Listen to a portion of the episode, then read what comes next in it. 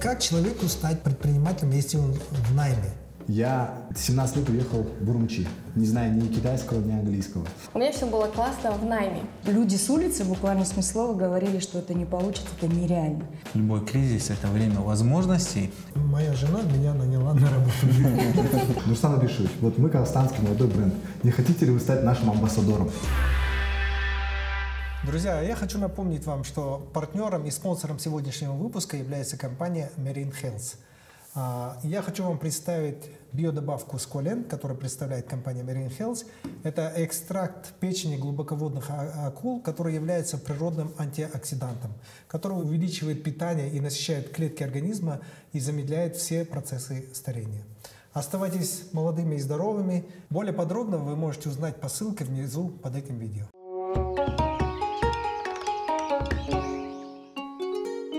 Друзья, добрый день! Мы начинаем пятый выпуск нашего э, Гембо подкаста. Это второй сезон. И тема нашего сегодняшнего э, подкаста – это предпринимательское мышление. Чем предприниматели отличаются от э, сотрудников наемных, которые работают в найме, и как наемному сотруднику стать предпринимателем. Да и вообще не только наемному сотруднику. В целом я считаю, что даже любому предпринимателю будет неплохо бы прокачать свои предпринимательские навыки и предпринимательское мышление. Это, такое большая, э, это такая большая тема, большой пласт э, вопросов, о которых мы сегодня будем говорить. Как обычно, я напоминаю, что Гемба подкаст, во-первых, откуда произошло это слово? Слово Гемба произошло от э, японской технологии Kaizen, которая применяется в автомобильной компании Toyota. Гемба подразумевается, это то место, где что-то произошло какая-то проблема. Соответственно, начальник должен поднять свою задницу, прийти в то место, посмотреть, что произошло, и принять там решение э, о том, как решать эту проблему. И таким образом это слово гемба э, имеет два значения. Первое – это то место, где что-то происходит. И второе – это то место, где принимается решение. Итак, э, наш формат, э, формат нашего гемба подкаста заключается в том, что мы не приглашаем экспертов, чтобы люди не ожидали, что здесь будут выступать только эксперты. Мы приглашаем обычных бизнесменов, если можно так сказать, хотя все они по-своему необычные. А, но э, это бизнесмены, которые, и, кстати, маленькая ремарка, не всегда бизнесмены, мы очень часто привлекаем и приглашаем людей творческих профессий тоже, это не обязательно только для бизнесменов мы приглашаем для того, чтобы вот в такой неформальной обстановке, как на кухне, посидеть, пообсуждать на разные темы, высказать свои точки зрения, какие-то свои лайфхаки. А вы, дорогие зрители, чтобы посмотрели и, может быть, взяли из этого что-то полезное для себя. Итак, у нас по традиции представление гостей. Наверное, мы начнем слева направо. Заур, тебе слово. Да, всем добрый день. Мое имя Заур, я предприниматель и эксперт по личному бренду если это так вкратце. У меня агентство маркетинга по развитию личного бренда, плюс свой YouTube-канал, и плюс э, мой основной проект, он в Дубае. Это онлайн-состязание, то есть мы новый проект создали, э, где-то через 2-3 месяца запустим в приложениях. Онлайн-состязание, это классно звучит. Да, да. Мы... Пора перейти от мордобоя, от реального мордобоя к виртуальному. Однозначно, так и будет, да. Мы планируем составить, как бы это громко не звучало, конкуренцию ТикТоку и Инстаграму. А, я думал, а я думал вот этим боям без правил. Ну, в том числе там это будет, да. Понятно. да. Зарина? А, меня зовут Зарина. Очень рада оказаться здесь за этим столом и обсуждать такую интересную, нужную тему.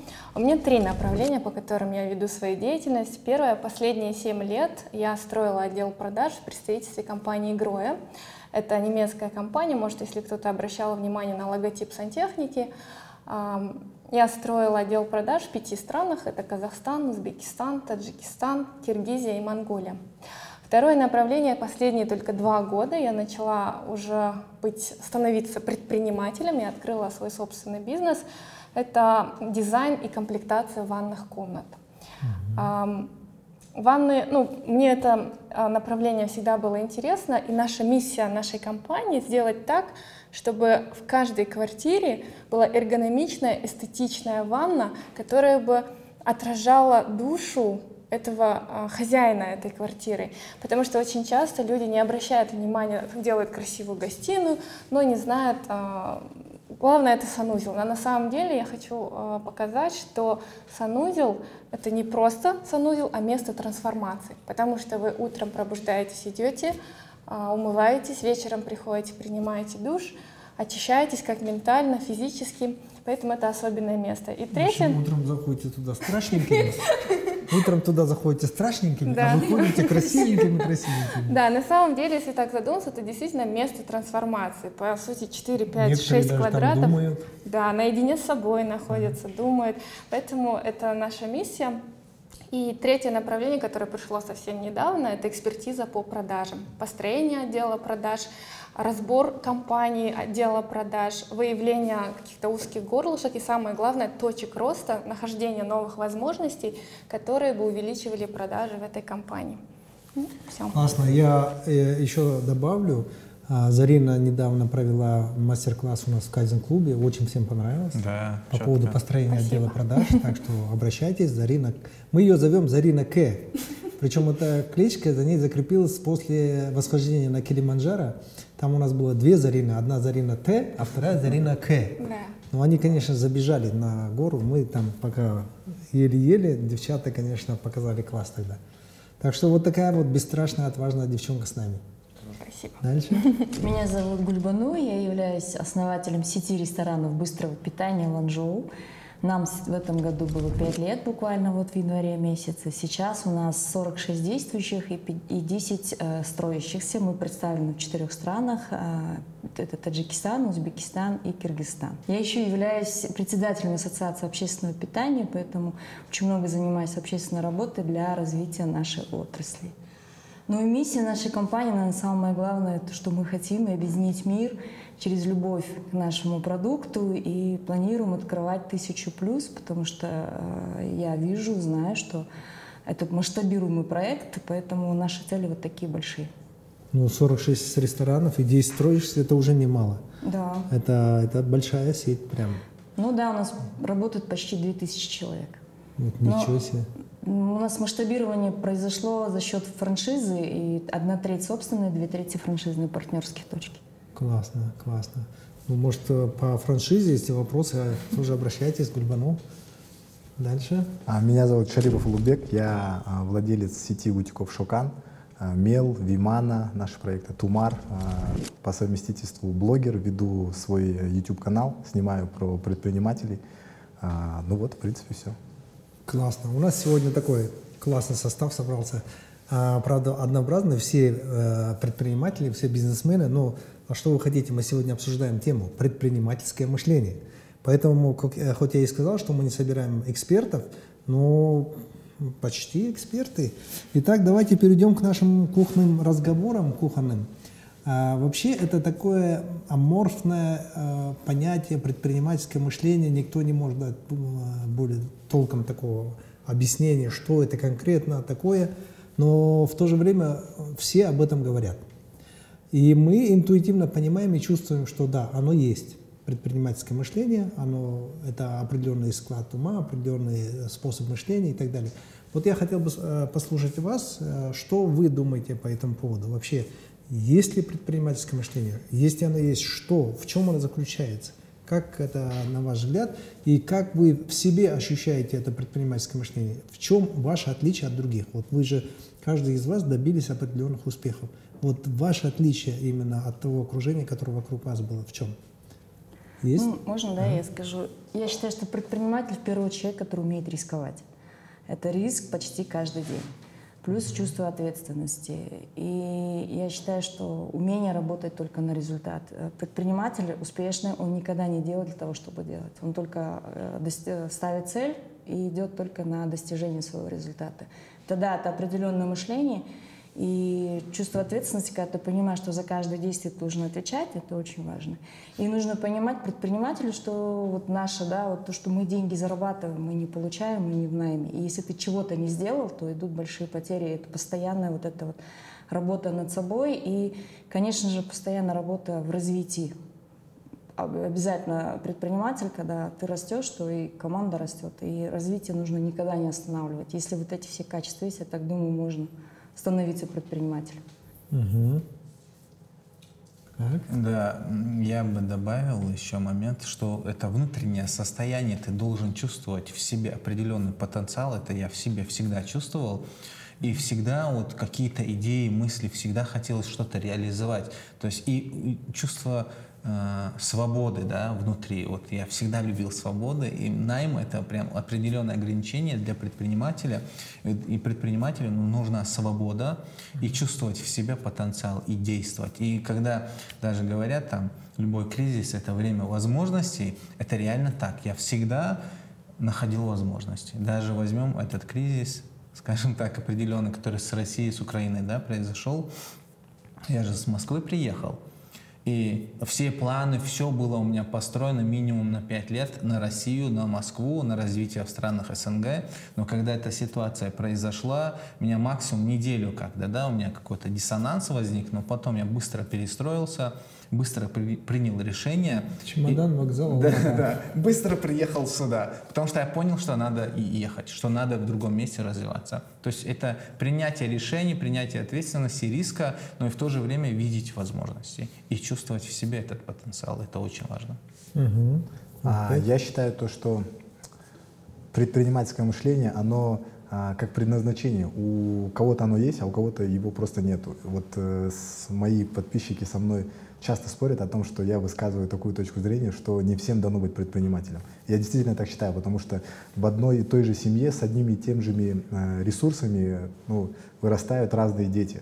И вот э, я тому пример. Я рано потерял родителей в 6 лет, и мы с моими двоюродными братьями работали на стройматериалах. И у нас были абсолютно одинаковые условия, абсолютно одинаковые ресурсы. Ну, кто-то пошел по предпринимательской дорожке, а кто-то, ну, а, старший брат у меня там а, по, как спортсмен развился, да. Младший брат, он развивается как больше в найме. А мой родной, у меня, у нас двое в семье, я и мой младший брат, мы выросли в разных семьях.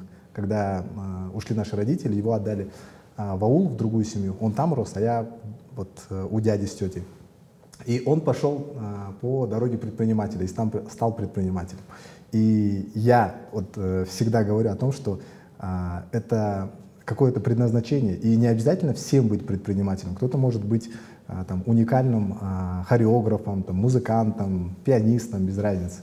А кому-то вот э, не хватает вот этого шило в заднице, да, если можно так выразиться, который постоянно лезет на рожон, и ему что-то не хватает, постоянно хочет рисковать, хоть даже есть какие-то блага, есть какие-то а, какое-то нестабильное, вот, постепенное развитие, которые присущи больше людям, которые работают в найме, да, такой карьерный, постепенный рост там годами, а предприниматели, они же всегда постоянно, что-то хочет куда-то залезть, есть один бизнес, открывает второй бизнес – и вот э, у меня по этому поводу такое мнение. Зарин? Если честно, я до сих пор не знаю, предприниматель я или нет, потому что два года назад первый слет Кайзен, я помню, он, он проходил тогда в Турции, в Анталии, я прилетела туда, на тот момент э, у меня все было классно в найме. Я была сотрудником иностранной компании, я пришла туда молодым специалистом, построила отдел продаж, набрала команду, ну, развила те регионы, за которые я отвечала.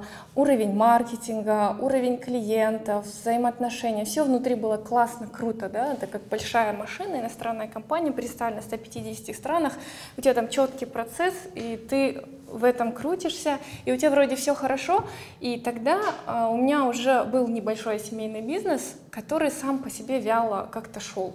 Он шел, и я на него не обращала, честно говоря, особого внимания. Сотрудники были предназначены сами себе, в цифрах был бардак. И вот когда я пришла на этот слет, э, там были люди разные, с которыми я общалась.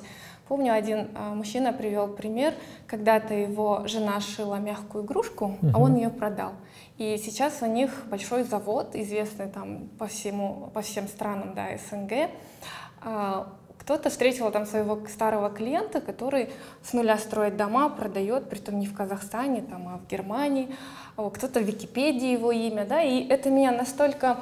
У меня во мне зародились такие интересные чувства, что что-то я не то делаю. Ага. Оказывается, это, ну, ты начинаешь уже себя анализировать, и ты понимаешь, что найм — это найм, ты там ненадолго, да, ты там успешно, но это ты не рискуешь своими деньгами, ты ну, не строишь какие-то процессы, по сути, ты за какую-то часть отвечаешь. И это очень сильно перестроило тогда мое мышление, и за эти два года а, мой бизнес вырос в 20 раз. Ничего себе. И я, честно, не знаю, сама анализирую, думаю, из-за чего, то ли из-за мышления, то ли это везение, непонятно, но тем не менее, как бы цифры э, так показали. Что из этого я сделала вывод для людей, всех предпринимателей, что очень важна среда. Среда, в которой вы находитесь. Это как игра в большой теннис, когда ты учишься играть, если у тебя сильный противник, ты быстрее учишься э, этому, ты быстрее начинаешь играть. То же самое, мне кажется, и в бизнесе, когда тебя окружают сильные люди, которые построили, прошли определенный путь, и ты за ними как-то идешь, тянешься и волей-неволей начинаешь подтягиваться. Поэтому вот из личного опыта могу сказать, что среда — это прям круто. Это то, что может поднять и вытолкнуть тебя туда, о чем ты мог не мечтать. Да, ну, в целом, а, смотрите, я сразу вспомнил такую историю. Вы знаете, вот э, в Украине есть компания «Розетка». Это тот же Wildberries, как в России, только в Украине. Или Amazon в мире. Ну, «Розетка» она, в Украине, она доминирует э, по продажам. Так самое интересное, я дружу с основателем э, этой компании, его супругой Ириной. Вы его и приглашали да, Слава. Слава Чечеткин да. и его супруга Ирина. Так вот, Слава говорит, что жена, э, я говорю, как началось? Они работали в найме, потом жена вышла в декретный отпуск, и делать нечего в декретном отпуске, она начала продавать косметику а, по интернету. И начала продавать, продавать, а я, говорит, занимался в найме, работал, работал, и через полгода моя жена меня наняла на работу. И с тех пор он глава компании и так далее. И дальше, конечно, он дальше сам развивал, поднимал. Но факт то, что они создали крупнейшую компанию в Украине. Вот все началось просто с того, что жена а, в декретном отпуске, ей делать нечего было, она продавала эту косметику. Теперь, вот это я к тому, что э, где бы вы ни работали, в каком бы найме вы ни работали, вам прежде всего надо пробовать. Пробовать разное. А, понятно, там Елена пробовала э, вынужденно, но вы пробуете самостоятельно, тестируете гипотезы. Это раз. Второе, Зарина классно отметила, значение и влияние среды просто неоценимо огромное. А, мне понравилось высказывание одного бизнесмена, когда он сказал, каждый раз, когда я чувствую, что я умный в своем кругу, значит, я понимаю, что пора менять окружение. А, мне, говорит, нравится все время находиться в кругу, где я не чувствую, что я самый умный. Ну, то есть, когда ты чувствуешь, что ты не самый умный в кругу, то у тебя есть куда расти. А когда ты в своем кругу самый умный, тебе уже расти, значит, некуда. А, ну, такой вывод. Поэтому среда принципиально важна. Я вообще понимаю, что предпринимательское мышление – это особое отношение к миру, а, к действиям, к людям, к деньгам, а, вообще ко всему. Например, к миру отношение – это всегда, насколько я заметил, это позитивное отношение, всегда. Всегда человек ощущает внутреннее ощущение контроля, что он может что-то менять, и он может э, добиваться каких-то целей. У него всегда проактивная позиция. Он понимает, что надо действовать. Вот каждый предприниматель понимает, надо действовать. А не действует, он такого не понимает. Дальше. Каждый предприниматель, э, для него очень важно ощущение контроля, что он контролирует свою жизнь, свои действия и так далее. А дальше, по отношению к деньгам. Каждый предприниматель, насколько я знаю, они все деньги воспринимают как средство достижения своих целей. Они не видят в деньгах там, очередные машины, дома и так далее. Это для них средство изменения мира, средство достижения своих целей. Поэтому даже отношение к деньгам. Таким образом, предпринимательское мышление – это такой набор убеждений и концепций, который формирует у него в голове определенную картинку мира. И он по-другому смотрит на этот мир. Вот э, условно, знаете, в человеческом обществе мы все поделены на роли, и каждый отыгрывает свою роль. Мы, предприниматели, играем свою роль. А, там, чиновники, у них своя картина мира, они предприниматели считают коммерсанты, а, хапуги и так далее. А, если простого человека спросишь, то для него политики это всегда воры. Для него политики воры это, и так далее. Кстати, анекдот такой расскажу. Недавно израильская газета провела опрос по поводу того, чем отличаются политики от воров? Не знаете? И знаете, что выяснилось? Отличается тем, что политиков выбираем мы, а воры выбирают нас. Вот и все. Больше никакой разницы. Разница только кто кого выбирает. Остальное там... Вот, ну, это, это в Израиле, они так про политиков говорят, да? То это вот набор определенных убеждений, которые сидят в голове у каждого предпринимателя о том, что надо рисковать, а, надо действовать. И интересная одна вещь, которую я хотел бы поделиться тоже, вот буквально недавно я для себя понял такую вещь. А, очень много упоминается, что предприниматели должны быть целеустремленные. Ну, целеустремленность показывает как одно из основных качеств предпринимателя. А я когда размышлял, я понял э, и пришел к пониманию того, что целеустремленность такого качества вообще нет. Его надо уничтожить во всех словарях. Такого качества, как целеустремленность, нет, не существует в природе. Потому что нету более целеустремленного человека, чем человеку, чем человек, которому срочно надо в туалет. Вот смотрите, отсюда вывод, что целеустремленность человеку дает, это не его качество, а ему дает две вещи. Страх и страсть. То есть страх что-то, а, что, ну, страх боли, страх нищеты, страх голода и так далее. И второе – страсть, когда он что-то любит. Таким образом, это существует притягательность целей, а не целеустремленность человека. Если у тебя цель притягательна, то она тебя заставляет работать.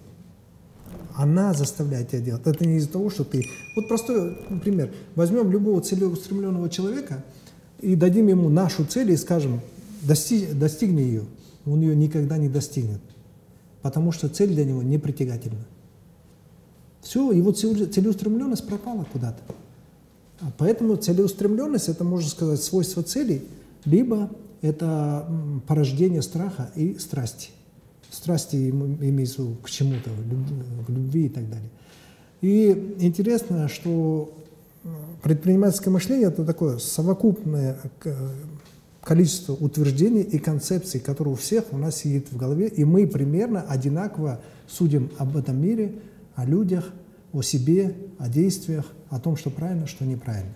Вот если резюмировать то, что мы сейчас обсудили, то, что я думал и так далее. Давайте теперь поговорим о том, вот как, какие три основных качества предпринимательских вам позволят добиться успеха. Вот конкретно три. То есть мы до этого говорили, какие должны быть у какого-то аморфного предпринимателя, да? А теперь конкретно в вашем случае. Я могу начать. Давайте. А, я думаю, это настойчивость, риск и честность. Настойчивость, риск и честность. Я вообще, а, это мое мнение. А как оно проявилось? А, как оно проявлялось? Ну, я с детства занимался спортом. И mm-hmm. первые четыре года у меня не было вообще никаких результатов. Я, у меня все друзья, все с теми, с кем я тренировался, добивались результатов, уже висели и грамоты, и доска почета, и все-все-все, а у меня не было ни одной медальки, да, ни одной грамоты. И я просто в голове, у меня был такой щелчок, пока я не добьюсь какого-то результата, я отсюда не уйду. И вот на протяжении четырех лет, пока я не начал добиваться результатов, я это дело не оставил. И за собой э, я замечаю вот, э, по жизни то, что иногда переусердствую с настойчивостью. Уже эта цель не нужна, и ее до конца нужно добить, чтобы цель ради цели иногда получается. Это, да, это, это плохое, да. И а. настойчивость приводит к этому, да. Да. И, ну, иногда вот э, перебор да, Так, а с риском? А, риск, а, ну, а, я очень много в жизни рисковал. Вот прям с, я не знаю, давайте на примере, да. А, я 17 а, лет уехал в Урумчи, угу. не зная ни китайского, ни английского. А, Самостоятельно? После, да, ну, часть денег я собрал на стройматериалах, часть денег мне дядя помог. Не имеется в виду не в рамках какой-то программы? Нет, нет, нет, нет, нет самостоятельно, сам. самостоятельно, да. Потом через э, 4 месяца я уже там предоставлял услуги переводчика на китайском рынке, я отправлял товары сюда, в Казахстан, uh-huh. в Алмату. Через год э, я перегорел и поехал в Шанхай. У меня там на месяц, э, если считать прожиточный минимум, был 300 долларов. Но такси с э, аэропорта до общежития стоило 80 долларов. И я понимал то, что у меня нет выбора, и нужно что-то делать, заходить в какую-то в какие-то определенные дела, чтобы привлечь дополнительные средства, чтобы у меня хватило просто на существование в Шанхае. Uh-huh. И э, я открывал там залы, открывал э, и э, общепит в Шанхае. Когда mm-hmm. мне говорили, ты что, дурной, у тебя ни знаний, ни опыта, ничего, и ты полез э, в общепит. И мы открыли достаточно успешно, успешно этот проект раскачали. Mm-hmm. А, я там открывал шесть кальянных, потом а, все эти закрыл. Я занимался шерстью, мы с, а, с ребятами с Кавказа, они меня взяли как в партнерство, и я отвечал за китайскую сторону, мы с Кавказа поставляли шерсть э, в Шанхай. Ну, то есть, получается, у тебя настойчивость и риск, да. уже и, гремучая смесь, так. И честность. Я понял в определенный момент, что если ты не этичный и не честный, все, все сломается. Ты можешь делать, строить неэтичный бизнес, но он недолгосрочный. И я э, сейчас вот просто это как кредо по жизни. Вот что бы ты ни делал, может у тебя не получаться, может ты где-то что-то кого-то подводишь, но если ты честный перед собой и перед людьми, ну, у тебя не будет проблем. Их намного меньше становится. Потому что на протяжении всего моего жизненного пути становления как предпринимателя я совершал много ошибок. И как только я начал брать на себя ответственность и признавать их, и приходить и говорить, извини, я понимаю, что я ошибся, давай как-нибудь разрулим этот момент, и я там либо выплачу тебе и разделим мы mm-hmm. тот долг, который я тебе должен, либо какими-то другими ресурсами я восстановлю. Ну вот, получается, в случае с Улугбеком три. Настойчивость, риск и честность. Это то, что он считает, что сыграла большую роль в его жизни. Так. Марина? Ну, у меня, наверное, я анализировала часто, шло, все идет с детства. У меня отец рано умер, и меня э, очень много уделил внимания мне дедушка. И я помню одно, что он мне всегда доверял. И от того, что он мне доверял, у меня вырабатывалось с детства такое качество, что я не боялась принимать решений каких-то, и брала на себя ответственность всегда. Mm-hmm. То есть э, вот это доверие, когда э, вот ты ну, никто не говорит, у тебя это не получится, а наоборот говорят, получится, иди и делай, и ты это в голове всегда держишь. Мне кажется, это мне очень сильно по жизни помогало, именно вот э, наставление моего дедушки. Ну а если говорить про качество, ну, многие говорят, что я целеустремленный человек, хотя вы сейчас сказали, что нет такого слова, не знаю, как я себя теперь могу назвать, но э, всегда, если э, вижу цель, то я должна ее до конца довести и довести до ума, не бросить там на полпути, не оставить, а найти все средства, чтобы достичь этой цели. Ну и, наверное, самое э, главное, то, что со мной произошло в прошлом году, вот за последний год, э, что я поняла, раньше у меня было очень много страхов. Э, страхов рисковать деньгами, брать людей и так далее. И мою жизнь и мое мышление поменяла одна поездка поездка на Килиманджаро. Я помню, в прошлом году, да, в это время, как раз в феврале мы поехали на Килиманджаро, а купила я путевку вообще случайно, на эмоциях. О, Африка, прогулка, классно, похожу. Прогулка. Да, классно. Я даже не знала, что это там, что там меня ждет, и чем ближе дата, тем больше у меня страх появляется. Угу. Я начинаю читать, э, изучаю все случаи смерти на этой горе, и хочу вернуть назад деньги, мне не возвращают. Потом думаю, ладно, поеду, что теперь уже все. Назад дороги нет.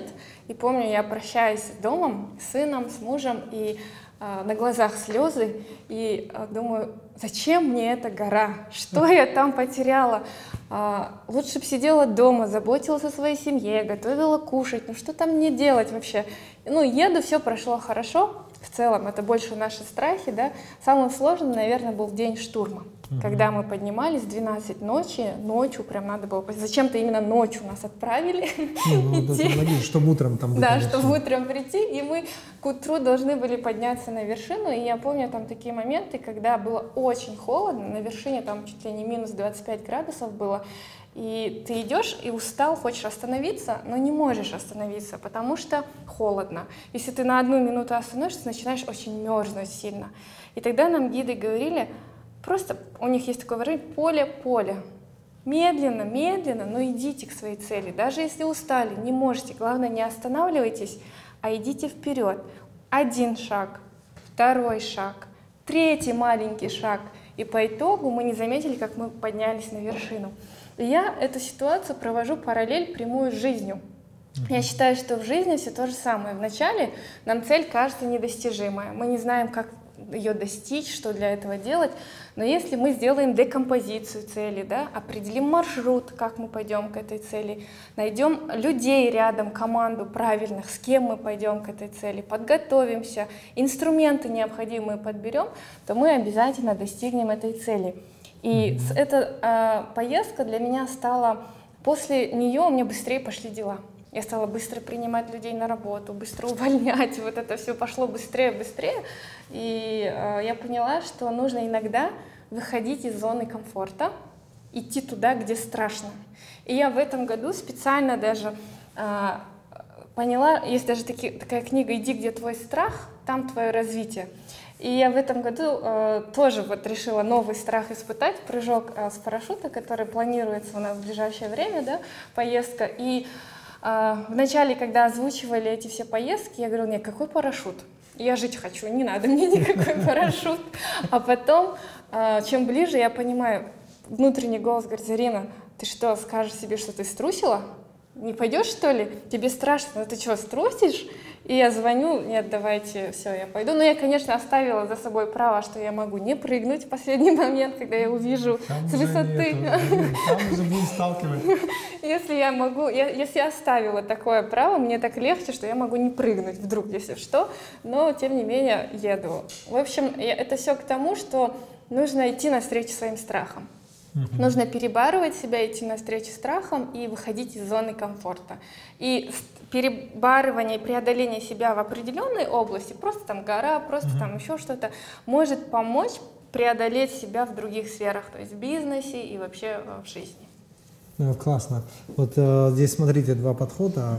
Улукпек с самого начала как предприниматель, а Зарина, она стала предпринимателем недавно. Э, была наемным работником и так далее. И смотрите, какие качества два разных. У Лукбека развито качество брать на себя риски. А у Зарины э, качество не риски брать. Дело в том, что она с детства росла у дедушки, дедушка ей доверял. Доверие всегда вызывает уверенность. Уверенность. Уверенность вызывает смелость. Но смелость и уверенность в достижении того, что она хочет. Ну, то есть она не, э, не достигала целей благодаря страху, она благодаря, достигала цели благодаря своим, своему выбору, своим желаниям. В твоем случае ты это делал э, благодаря страху. Зарина недавно научилась э, достигать цели благодаря страху. Вот она теперь поняла, что, оказывается, страх тоже э, может позитивно влиять. Страх как раз порождает стимул. Стимул – это вот то, что в Древней Греции такая была острая палка, быка и тыкали, чтобы он тащил повозку, либо плуг.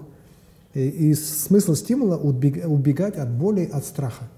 Вот Зарина освоила новую технологию достижения да. цели. Это Новая теперь, технология.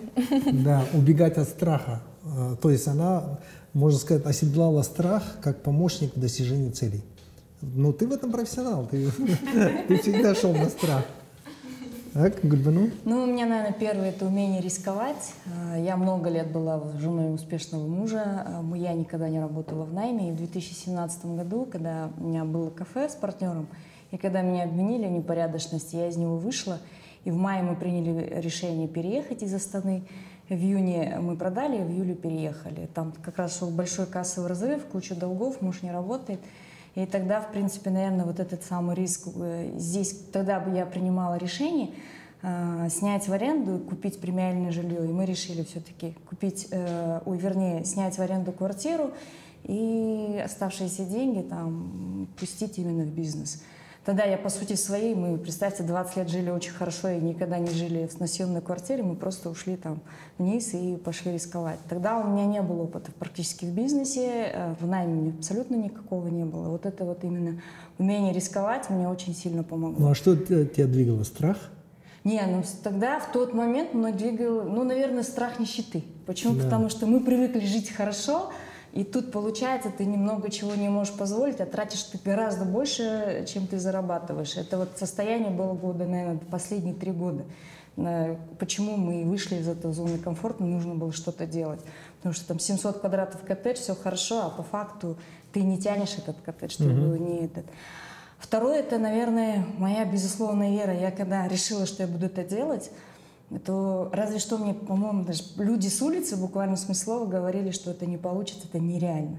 А я по-своему шла и делала себе. Вот, наверное, та интуиция, которая мне все время помогает. Мне сейчас даже кто бы что ни сказал, я делаю то, что я считаю нужным. Мне никакие правила, знания в бизнесе, то, что меня абсолютно не волнует, я делаю, я чувствую в моменте это делаю, все. И вот это мне очень сильно двигает, помогает. Почему? Потому что Многие вещи я делаю против правил, я четко понимаю. Очень много ресторанов построены так, где когда, ну, у нас же есть же аналитика, да, и когда, например, мы третий ресторан открывали, я потом через год поняла, что он априори не должен был быть успешным, там не было никаких. А я просто зашла, сказала, все, здесь открываем.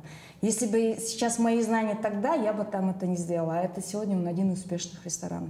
Поэтому, безусловно, вера в то, что ты делаешь, и когда ты не сомневаешься, это очень сильно тебе помогает. Угу. Ну и Третье качество, которое вот я считаю скорость. Скорость, умение принимать решения, быстро действовать. И сейчас даже я команду учу, если мы приняли решение, когда нужно сделать вчера, все, быстро в моменте сделали, пошли. Угу. И решение принимаю здесь же, сейчас же у меня никогда не бывает, чтобы я там даже час о чем-то обдумывал. Пришел вопрос, пришел ответ, пошли делать все. И вот эти качества мне на сегодняшний день помогли. И да, у меня не было опыта в найме абсолютно. Я вообще, в принципе, опыта работы не было. А что такое бизнес, я вообще не понимала, честно говорю. Почему? Потому что слово делегирование в первый раз услышала в 2018 году э, в апреле месяце, чтобы вы понимали уровень моего знания как бизнесмена. И в роду у меня вообще никого нет. У меня учителя, инженера, врачи, вот такие все. Я вот, наверное, первый вообще по папину, по маминой линии, который вот в эту сторону пошел.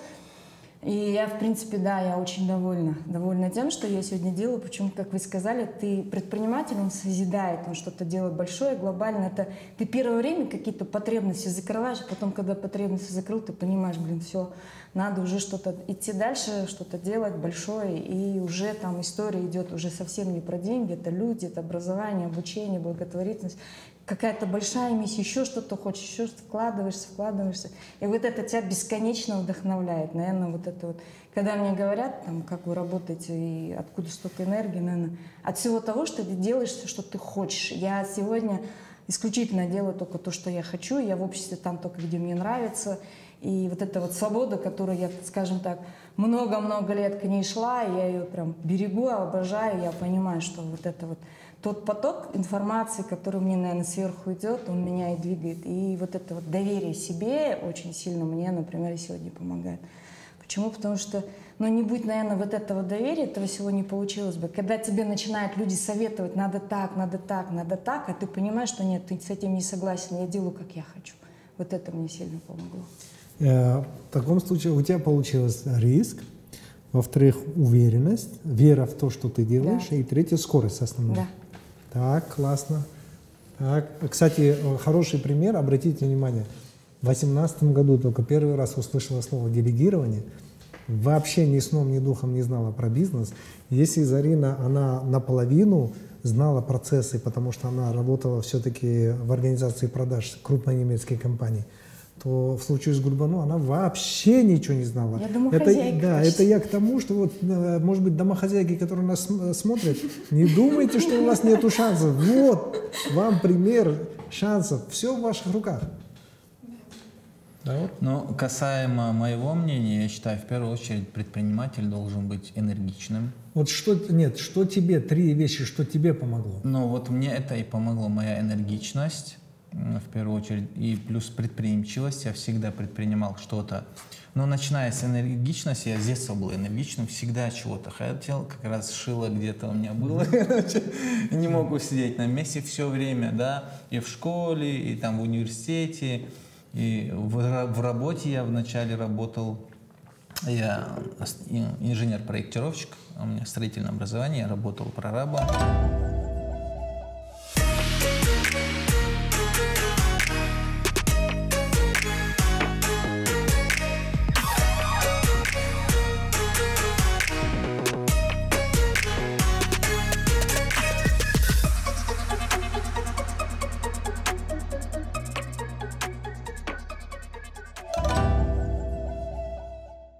Постоянное движение. То есть моя энергичность мне всегда помогала, во-первых. Во-вторых, именно предприимчивость, как я сказал, и всегда что-то, даже в работе я что-то интересное находил. А вот так, если что-то сделать, вот так, то есть постоянно. Но я родился в Чечне, я чеченец по национальности, и там очень много условностей. Как вы тоже сказали, вот не надо то, что этот подумает, что тот скажет. И эти условности меня всегда тормозили и мешали развиваться. И поэтому даже я уехал оттуда, потому что я не видел э, потенциала развития для себя и уехал в Москву. И, и там было больше свободы, больше возможностей, я максимально это использовал. И третий момент — это упорство. То есть, и как даже Улубек сказал, я тоже с детства занимаюсь, и постоянное преодоление себя, физических качеств, ментальных, да, вот постоянная борьба, в первую очередь, с самим собой, но и с соперником, то есть я всегда в тренировках это находил, поэтому именно благодаря тренировкам я стал более упорным, дисциплинированным, да, и целено, целеустремленным Потому что я, если я там вижу, например, там в каких-то соревнованиях надо выиграть, я по-любому к этому готовился и прям четко шел к этому. Но опять-таки вопрос больше к мотивации, да, насколько насколько это интересно. Вот смотрите, мы э, вот вас э, всех послушали, резюмируя, э, скажу, вот а, оба раза вы попытались использовать слово целеустремленность. Я еще раз попытаюсь объяснить. Смотрите, существует стимул, существует мотивация. Стимул всегда мощнее, чем мотивация. Стимул – это всегда убегать от чего-то, мотивация – это бежать к чему-то. Uh, условно, пример, uh, за вами погнался медведь. Вы бежите на максимальной возможной скорости, выжимаете из себя все – потому что медведь бежит. Но после того, как вы пробежали 2 километра, смотрите, медведь за вами дальше не бежит, у вас стимул пропал.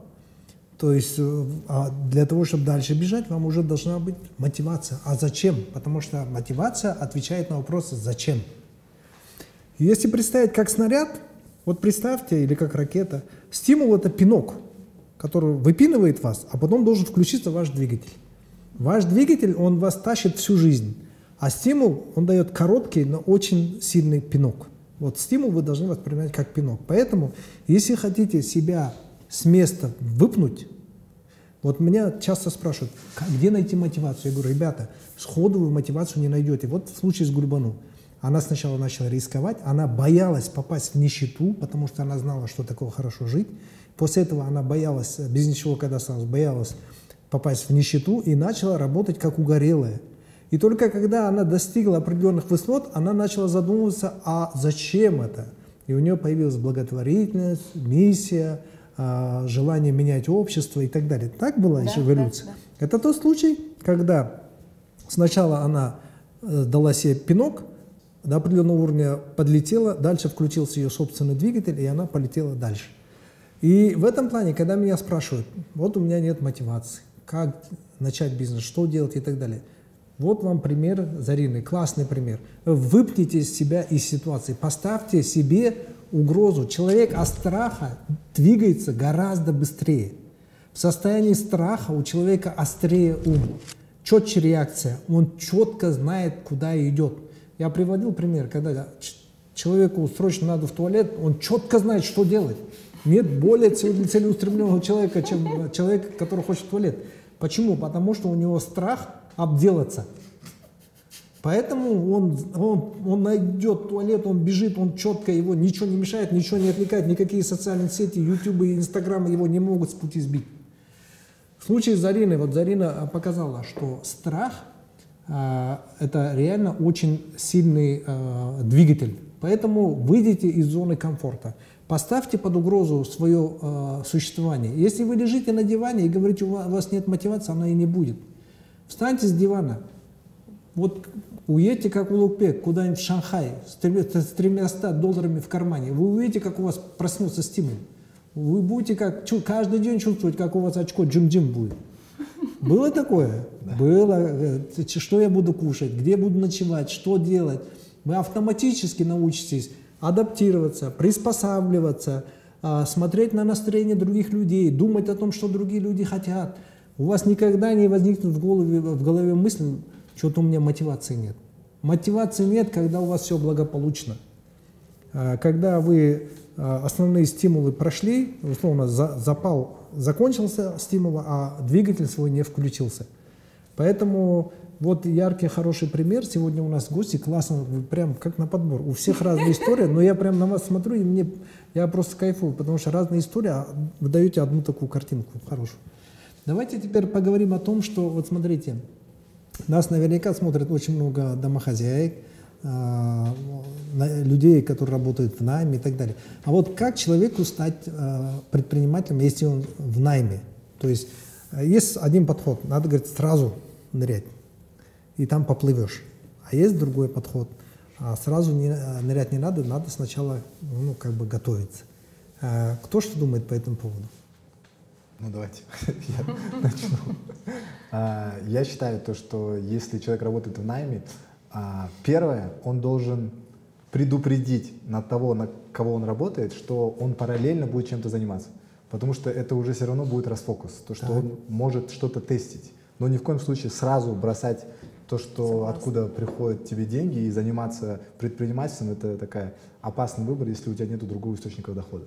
Угу. И параллельно с работой тестить и постепенно тестить ниши, и какая стрельнет, постепенно направлять туда фокус там, 5 ниш, 6 ниш. Но это на самом деле сегодня это сделать очень легко. Там, подобрал 5 картинок, запустил таргет по 10 долларов, посмотрел, что больше всего приносит заявок, все. Вот, вот, вот смотри, здесь я вмешаюсь. В каком плане?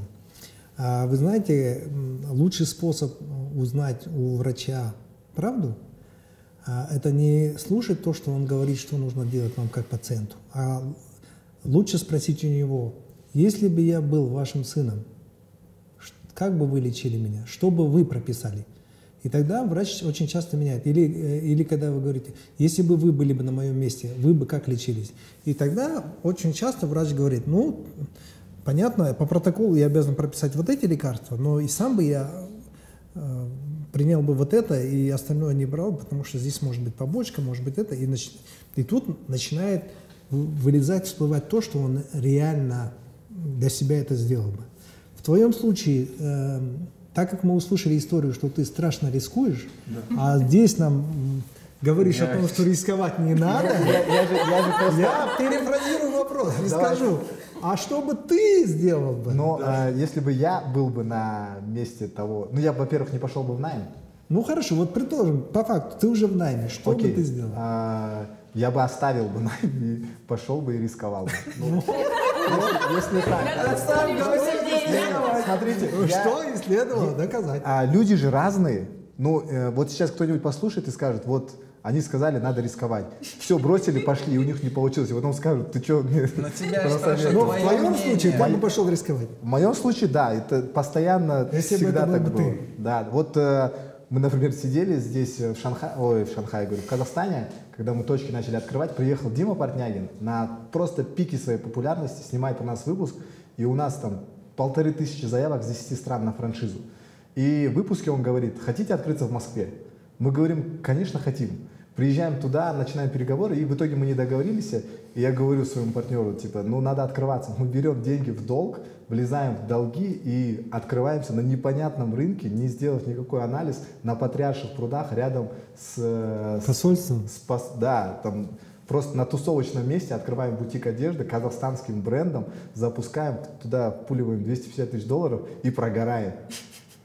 Но э, что дало нам э, вот такое без, такой безумный шаг. В итоге у нас после боя с Макгрегором Хабиб, а, он первый в мире, из, ну, вот, с кем он коллабы делал, мы первый в мире бренд, как, с кем он сделал коллаб. На тот момент его пик его популярности обогнал там все запросы в соцсетях.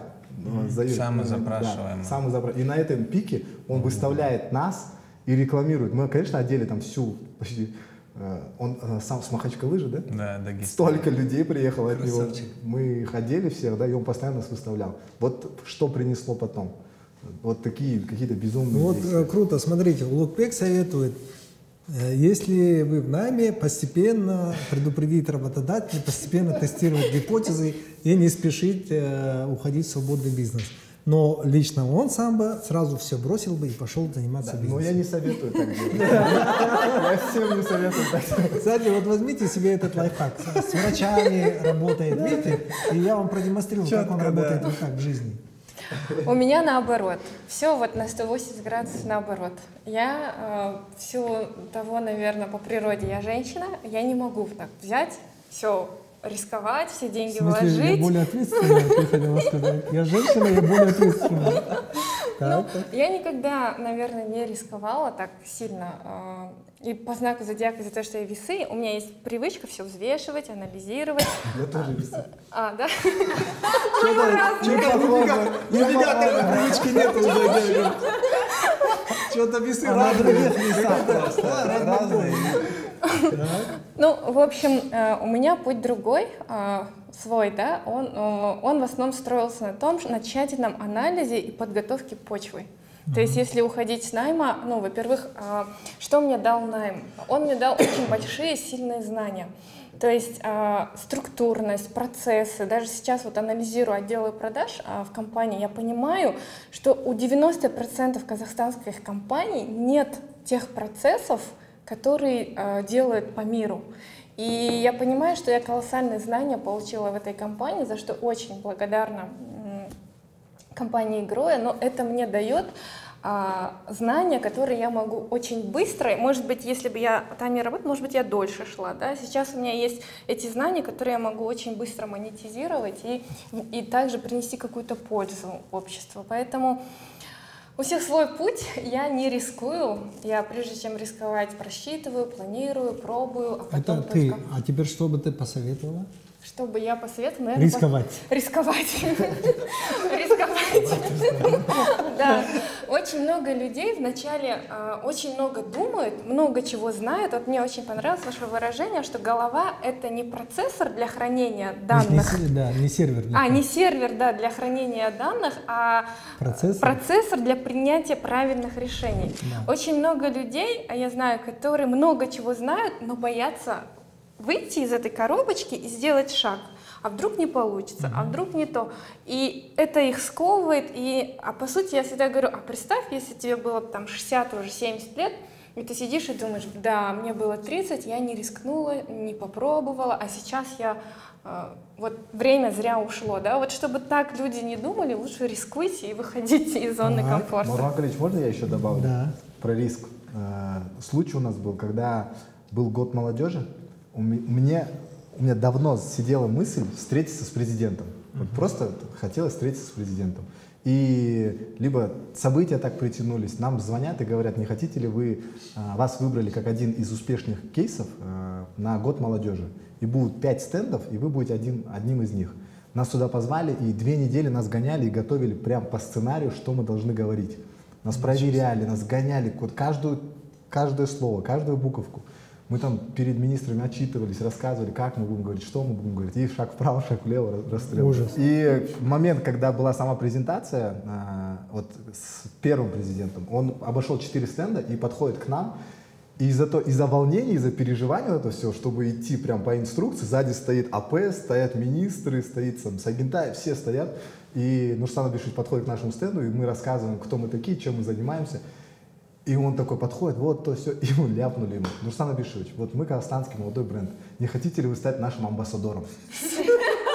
Такого не было вообще, мы это не прописывали, нам не разрешали, а мы заранее до этого спрашивали у АП, у меня там был э, этот, мой сокурсник, который мы учились в Шанхае, он нам скинул размер его, мы заранее подготовили два костюма.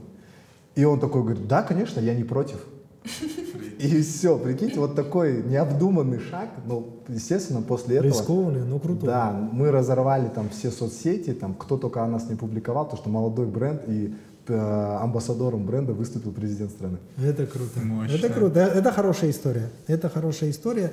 Как раз, это, как раз мы поговорим об этом дальше, о том, как э, разорвать свою ментальную тюрьму, в которой большинство людей прозябает, к сожалению. Гульбану?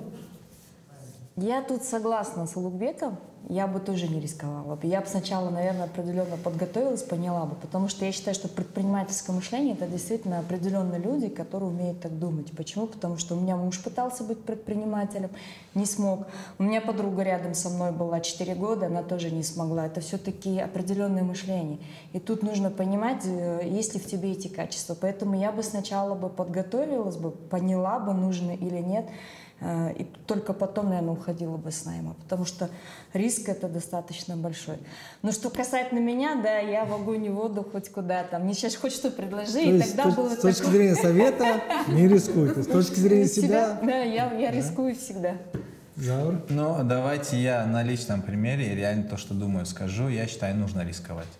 Но рисковать как? Вот, например, возьмем меня. Я до 30 лет жил в Чечне, я нормально работал, у меня аптеч, аптечный бизнес был, все нормально было, но мне хотелось большего. И я продал бизнес, ушел с работы и переехал прям с нуля в, Москву и начинал с нуля. И не было, у меня были родственники, и нас принципиально к ним не ходил. То есть я сам двигался, сам. Просто я понимал один момент, что вернуться я всегда успею. То есть любой человек, который эксперт да, в своем деле, он если даже работает в найме, там, будь то продажник, маркетолог, он должен понимать, что вернуться маркетологом стать опять всегда сможет. Но если он хочет, если он чувствует, что он может, то нужно. Но сперва нужно изучить сферу. Потому что, например, маркетолог в найме, он в найме все безопасно. Но бизнес это совсем другое. Нужно изучить, что такое бизнес, бизнес-процессы, риски, все. Взвесить как-то, ну, сделать шаг. Потому что он опять стать маркетологом всегда успеет. Поэтому я за риски. Вот мы получили различные виды э, советов, лайфхаков. Э, кстати, очень интересно вас слушать. А, что бы я сказал, резюмируя? Резюмируя, я бы сказал бы так. Ребята, те, кто работает в найме, у вас также есть возможность быть бизнесменом, находясь на своем рабочем месте. Не надо делать бизнес на стороне. Просто обратите внимание на такие вопросы в вашей компании. Откуда приходят деньги в вашу компанию? Что ваша компания продает? Какую ценность для потребителя создает? Кто является вашим поставщиком? Кому вы поставляете? То есть посмотрите на свое рабочее место как бизнесмен, как собственник предприятия. Многие думают, я прихожу на наемную работу, и поэтому они специализируются только в своей специальности. Вот он, маркетолог, он специализируется только в маркетинге. А вы на своем рабочем месте станьте бизнесменом. Вы начнете думать, а где мы материалы берем? А где мы закупаем, а кто наши поставщики, а кто наши основные клиенты, а кто производит, а какую технологию мы используем и так далее. Начните думать как собственник предприятия. Представьте, что вы собственник, даже если вы работаете в уборщице. Представьте, что вы собственник предприятия. Сразу изменится у вас мышление. Вы по-другому начнете смотреть на свои функциональные обязанности, на свою работу, на своих соседей, коллег, на э, все предприятие, на клиентов и так далее. И что самое интересное произойдет? Если вы начнете думать как собственник предприятия, как бизнесмен, то у вас появится очень много идей, как лучше сделать свою работу. Это раз. Во-вторых, вы невольно начнете интересоваться другими подразделениями, значит, вы будете знать большую картинку. Два. В-третьих, вы невольно захотите брать больше ответственности. И это приведет к тому, что вы научитесь быть предпринимателем за чужой счет. Практически вам платят зарплату, пустили вас в лабораторию, и ты ходишь в лаборатории, и у всех можешь спрашивать, а ты что делаешь, а ты что делаешь, а ты что делаешь, а тебе еще зарплату за это платят. А ты в результате изучаешь все, как внутри устроено. И самое интересное, когда вы начнете мыслить как предприниматель, у вас откроются две дорожки. Первая – вы можете со временем уйти уже и самостоятельно открывать бизнес, потому что вы знаете все процессы. Поверьте мне, во всех компаниях все процессы почти одинаковые. Либо, а это случится скорее всего, ваш собственник вас заметит и вам предложит э, должность выше. И у вас карьерная лестница, у вас карьерный взлет будет гораздо-гораздо быстрее. Мы ведь как собственники, как предприниматели, заметьте, мы всегда ценим сотрудников, которые приходят к нам не с проблемами, а с решением. И не простым решением, его узким решением, которое удовлетворяет только его отдел, а с решением, которое приносит благо всему предприятию. Соответственно, только такой сотрудник у меня появляется, у меня возникает желание его поднять. Сразу же возникает желание поднять. Потому что мы все бизнесмены, у нас такой склад ума. Мы хотим, нам самим, чтобы расти, нам нужно, чтобы снизу у нас кто-то подпирал. Поэтому э, мой совет для тех, кто в найме, и поступайте именно таким образом. Работайте на том же месте, где вы работаете, просто начните мыслить, думать и анализировать как собственник. И вы увидите, как результаты не заставят себя ждать. Можно вопрос? Да. Извиняюсь. А это должен быть склад ума такой или его можно наработать? А, а вот если человек не имеет Смотри, этих а, здесь, а, знаешь, вот э, такая вещь. Есть такое правило железное. А, точка зрения человека определяется его положением. Если ты стоишь на горе, а я внизу, твой взгляд будет другой, мой взгляд будет другой. И мы не, не сойдемся. Мы видим разные миры. Если я с этой стороны горы, а ты с той стороны горы, мы видим разные миры. Мы опять не сойдемся.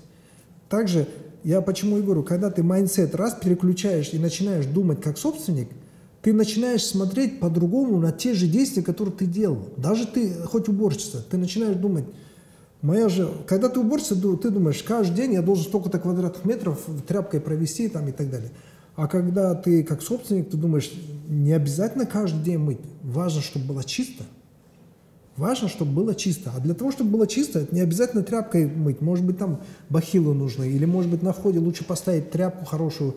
а, или там а, а, обо что люди могут грязь а, оставлять там, и так далее. То есть какие-то такие вещи. Меняется взгляд человека.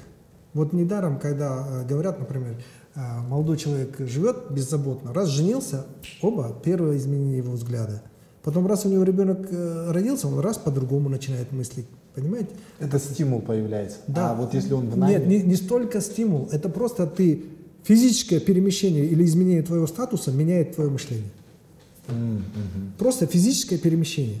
Вот я, я же говорю, я буду стоять внизу, ты поднимешься на гору, ты физически перенесся, у тебя другой взгляд сразу же. С, с тобой ничего не изменилось, просто ты другое видишь. Или ты статус поменял, ты говоришь, вот почему есть такой метод, называется «семь шляп». Когда мозговой штурм, когда принимает решение, одевают шляпы, на шляпы пишут, а, а, на одной шляпе пишет он пессимист, на другой шляпе пишет оптимист, на третьей шляпе пишет рационалист, ну, рационалист, на четвертой паникер, на пятой риск, рисковик, ну, боится. э, И все. И вот мы одели шляпы. На мне написано э, там оптимист. Я даются идею, я говорю, о, эта идея классная, вот это, вот это, вот это, потому что моя роль. Потом мы шляпы меняемся. Я одеваю шляпу э, рисковика. Я говорю, я уже обязан думать по-другому. Я говорю, вы знаете, а на самом деле в этом есть вот такие-то риски, такие-то, такие-то, такие-то, такие-то риски. И самое удивительное, что когда люди начинают менять шляпы, они действительно начинают по-другому мыслить. Начинают по-другому мыслить по той же самой теме. Смотрите, как устроен этот мир. Этот мир вообще устроен таким образом. Я верю, а, что ну, одна из теорий, что мультивариантность Вселенной, да? Вселенной разные а, варианты Вселенной. Выбор того варианта э, мира или Вселенной, который с тобой случится, зависит от того, куда направляешь ты внимание. Внимание – это такой кран, к которому подключены два шланга. Один шланг – это ваше время, второй шланг – ваша энергия. Вот куда вы направляете ваш кран, туда льется ваше время и ваша энергия. А куда льется ваше время и энергия, то расцветает. Того становится много. Так вот, когда вы начинаете думать только о позитивном, позитивного в вашей жизни становится больше. И интересно, это может быть из-за того, что действительно больше, а может быть из-за того, что, что ты замечаешь этого больше. Например, когда ты голодаешь на голодовке, ты едешь, видишь рекламу только Макдональдса, везде где-то что-то жарят, везде запах жареной картошки, все везде только и, люди только и делают, что Едят. едят. Э, Так ведь? Почему? Потому что ты начинаешь замечать только то, что ты хочешь. Вот э, так же и мир устроен. Когда ты одеваешь шляпу, здесь написано, ты должен замечать только положительные вещи. И ты действительно в этом проекте видишь только положительное. Потом ты одеваешь шляпу, где ты должен видеть только риски, ты начинаешь видеть риски. Когда ты начинаешь направлять внимание на риски, ты начинаешь копать и выяснять, что там оказывается риск, а еще такое, а еще такое. До этого ты думал, там, 2-3 риска, а когда начинаешь э, уделять этому внимание, выясняется, там их десятки этих рисков. На этом построен именно фокус вот этого приема «семь шляп», э, мозгового штурма под названием «семь шляп». Попробуйте применить. Можно не 7 сделать, можно 5, можно 3. Но факт то, что я говорю, что изменение э, точки зрения, изменение статуса меняет твою точку зрения. Поэтому, где бы вы ни работали, в, най- в найме или до- домработнице и так далее, особенно в найме, у вас есть бесплатная лаборатория, компания, которая работает каждый день, что-то производит, зарабатывает деньги собственникам и так далее. А вы теперь представьте, что вы собственник. И посмотрите, как ваши коллеги, что делают правильно, что неправильно, как вы бы э, им сказали правильно действовать и так далее. Вы по-другому все будете воспринимать. Можно вопрос? Вот у меня девочка, управляющий директор ресторана, э, находясь с нами, открыла для себя точку доставки еды. И у нее не получилось. И у нее была обратная связь, сказала, теперь я вас поняла, что это такое. Я теперь на все смотрю по-другому. Но у нее не получилось. Это как? Она не предприниматель или она просто не, в, не в туда А зашла? Вот смотрите, с точки зрения, это такой вечный спор, э, предприниматель это от рождения, либо э, им можно стать. А, Я к этому подхожу таким образом. Смотрите, существует 20% людей, которые никогда не станут предпринимателями, как бы вы их не обучили. Так же, как существует 20% людей, которые никогда не научатся играть на пианино, как бы вы их не учили. У них просто нету каких-то нейронов, которые отвечают за... Много составляющих должно Ну, быть. 20% это которые никогда не научатся, не смогут петь. 20% которые никогда не смогут играть на пианино. 20% которые никогда не смогут кататься на лыжах и так далее. И 20% которые никогда не смогут стать предпринимателями. Так, у нас остается 80%. Дальше, э, из 80% 60% это те люди, которые могут, если брать за аналогию пианино, которые могут научиться играть на пианино, чтобы э, удивлять своих друзей и родственников. Ну и иногда немного зарабатывать. Но достаточно, чтобы прокормить только себя. То есть в ресторане где-то спеть, еще где-то на вечеринке спеть и так далее. Вот это 60% в предпринимательстве тоже те люди, которые могут себя прокормить, но не более того. Открыл киоск, продаешь сигареты, там еще что-то там, это, ну, себя кормишь, но не больше. Остается 20%. Из этих оставшихся 20%, 19% это те люди, которые могут создать крупный бизнес и стать предпринимателями. Если брать аналогию с, э, это, с музыкантами, это те люди, которые могут зарабатывать деньги на концертах, на больших концертах, собирать публики, залы и так далее. Это крупные. И у нас остается 1% предпринимателей, это те, которые могут стать лауреатами международных премий. А, Это знаменитые уже такие артисты, которые не столько деньги зарабатывают, а уже становятся величинами, как а, вот это у нас а, есть же такие, ну, Марат Бесенгалиев, да, там виолончелист в России был, а, я забыл крутой. Ну, а, и вот э, смотрите, 1% это те люди, которые в предпринимательство уже относятся не как к способу зарабатывания денег, а это уже просто создатели. Создатели, как Илон Маск, Билл Гейтс и так далее.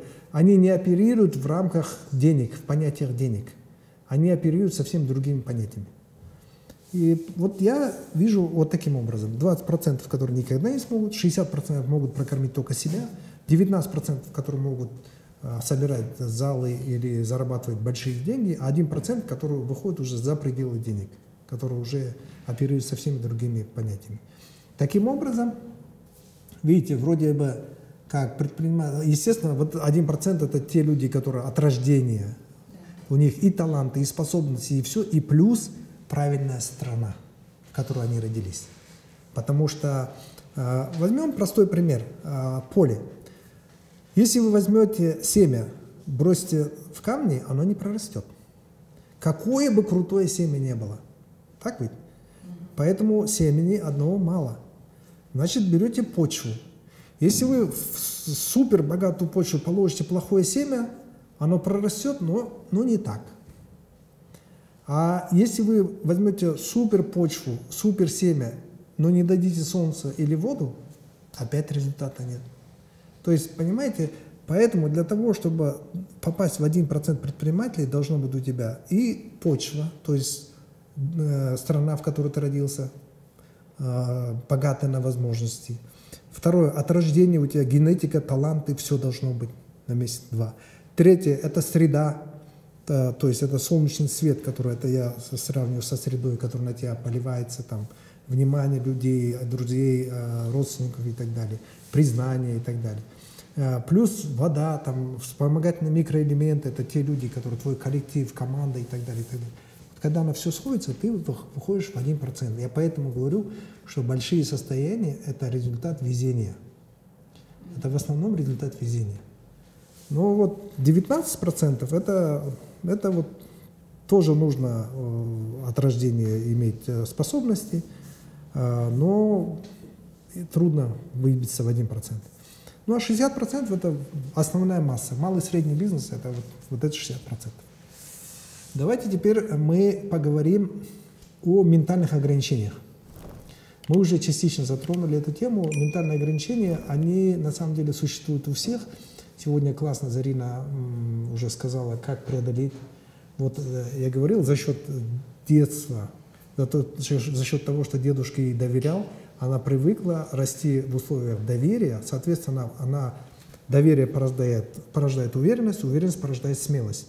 И она предпринимала что-то, ставила цели, достигала. Ну, за счет страсти, желания этого достичь. Но она это не использовала страх. Страха она боялась до Килиманджаро. Да, так и было. А после Килиманджаро у нее появился еще один инструмент, который она может себе использовать для достижения целей, это страх. Поэтому она вот сейчас э, решила взять вторую дозу. Это мы, кстати, с 11 по 18 февраля едем у нас э, прыжок э, с, с парашютом э, в Дубае над Пальмой. Я сам ни разу не прыгал. Я, а я не прыгал, и для меня это действительно страшно. В прошлом году, когда мы пошли на Килиманджаро, мне тоже было страшно. Я, я, я еще думал, куда мы идем? Зачем? Куда? еще у нас в мае стоит э, поход э, в базовый лагерь Эвереста. Там тоже 5600. Если Килиманджаро 5895, базовый лагерь 5600. Мы туда тоже идем. Я, я сам не знаю, зачем Май. я это делаю, но инстинктивно понимаю, что э, нужно это делать для того, чтобы как раз-таки все время иметь вот это топливо. Да. И давайте поговорим по поводу наших ментальных ограничений. Скажите, три вещи, которые вам лично мешают в жизни. Мешают? Да, ограничивают, мешают. А, я совсем недавно принял для себя решение, что как раз-таки я вот нашел вот эти ограничения и начал с ними прорабатывать их и выходить на новый уровень. Поделись, какие? А, я вот а, в начале января мы с семьей отдыхали на Мальдивах неделю, и первые 10 дней мы были, первые 4 дня я просто спал, ничего не делал. Потому что за год настолько истощился, mm-hmm. и э, просто хотелось отдохнуть. Потом я ходил и размышлял, э, что я делаю так, что делаю не так. И я понимал, что внутри у меня есть какое-то желание идти дальше, но я не понимал, что меня сдерживает. И долго на эту тему размышлял. Потом принял решение, я исходил из тех возможностей, которые у меня есть, э, и смотрю на свой блог, то, что я веду, снимаю, и я понял, что а, окружение, которое я вокруг себя образовываю, оно очень сильно влияет на мое ментальное состояние и принятие решения в моем жизненном пути. И я принимаю там точку зрения иногда. Ну, ты сидишь, обсуждаешься, и примерно плюс-минус вы одинаковые. Uh-huh. Нету такого, что в моем окружении кто-то на 10 голов выше меня или 20 голов выше меня, а я там типа ниже. И я понял, вот то, о чем вы говорили, если ты находишься в комнате, в которой ты самый умный, ты, значит, не в той комнате, да? да. И я э, начал задаваться вопросами, а в той ли я в комнате, в том ли я окружении, и то ли я делаю, чтобы выйти на новый уровень. Вот спросите у любого предпринимателя, вот кто там, э, у молодого в Казахстане, да, все, да и не только в Казахстане, все говорят, типа, я буду э, там, мировой компанией, я буду работать на международном рынке. Но при этом а, мы не делаем тех конкретных шагов, чтобы выйти на международный рынок. И я принял решение поехать в Дубай. Я как только поступила вот эта идея у меня, я понимаю, что нужно что-то менять. Uh-huh. Прилетает предложение с Дубая, чтобы снять выпуск там. Мы снимаем выпуск с одним предпринимателем, и я понял, что их, его mindset, как он думает, он думает иначе, не как я потому что у него там четыре филиала в разных странах, компания достаточно большая, они занимаются недвижимостью, и я понял, мне нужно искать подобных людей, чтобы расширить свои рамки. Uh-huh. И за две недели мы провели, я провел 12 интервью, я проводил интервью, почему, для меня это стало ключом.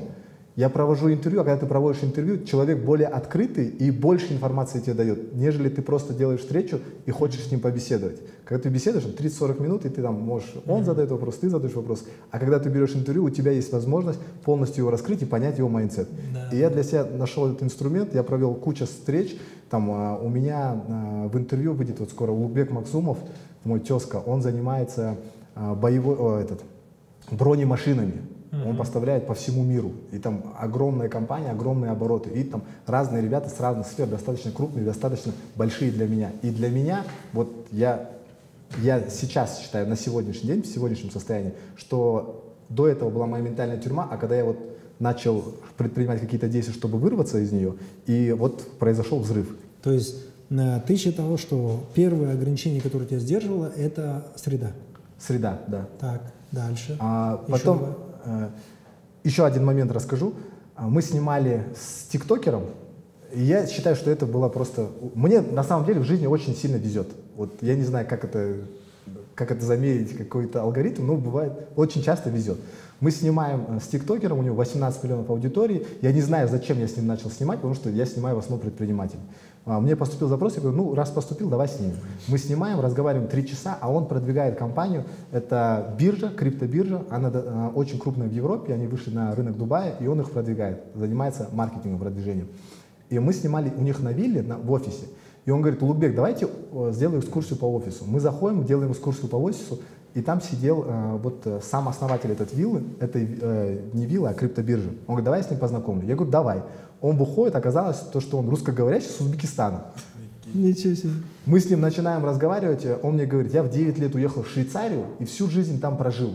И потом мы с партнером там, с Европы запустили крип- криптобиржу, и капитализация на, хая, ну, на, на самом высоком уровне была миллиард долларов. И выходит за ним локал, ну, местный житель, араб. Выходит за ним местный житель, и, а я приехал на Мустанге. Я снял Мустанг 65 года, просто невероятно красивый, и он стоял на парковке.